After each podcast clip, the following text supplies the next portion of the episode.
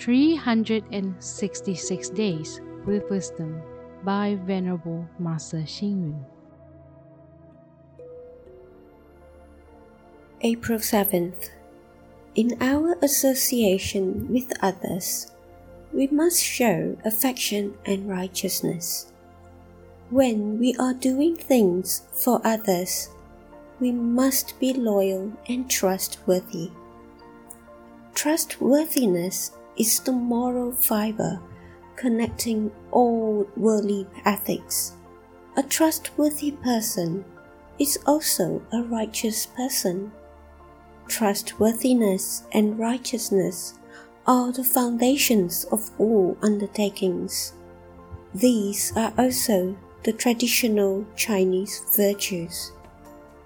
A breach of trust and credibility is viewed as a major character flaw. Trustworthiness is a promise to which one is committed, and it will continue to be fulfilled for one's entire life. Buddhism teaches no false speech, which means one should be trustworthy.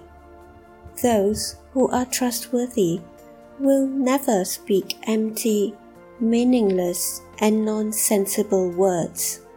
Instead, they keep to their promises, just as the saying goes a noble person's spoken words cannot be retrieved even by the fastest horse.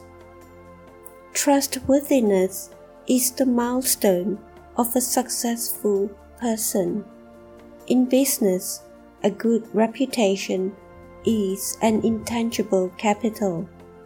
Treasuring our trustworthiness not only adds to our wealth, it can also help others.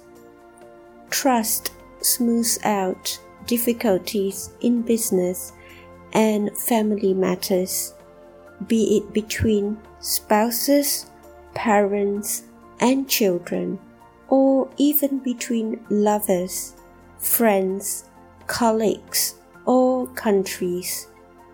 We should never breach the trust for personal gain.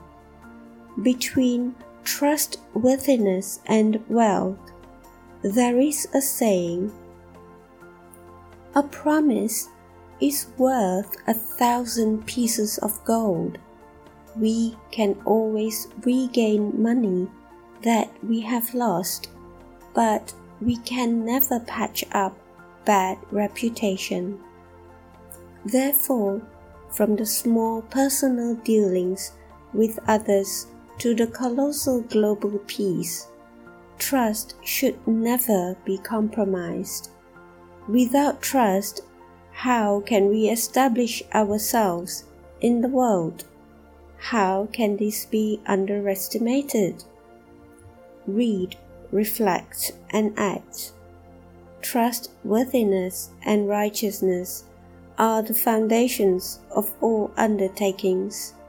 These are also the traditional Chinese virtues. A breach of trust and credibility is viewed as a major character flaw. Please tune in, same time tomorrow as we meet on air.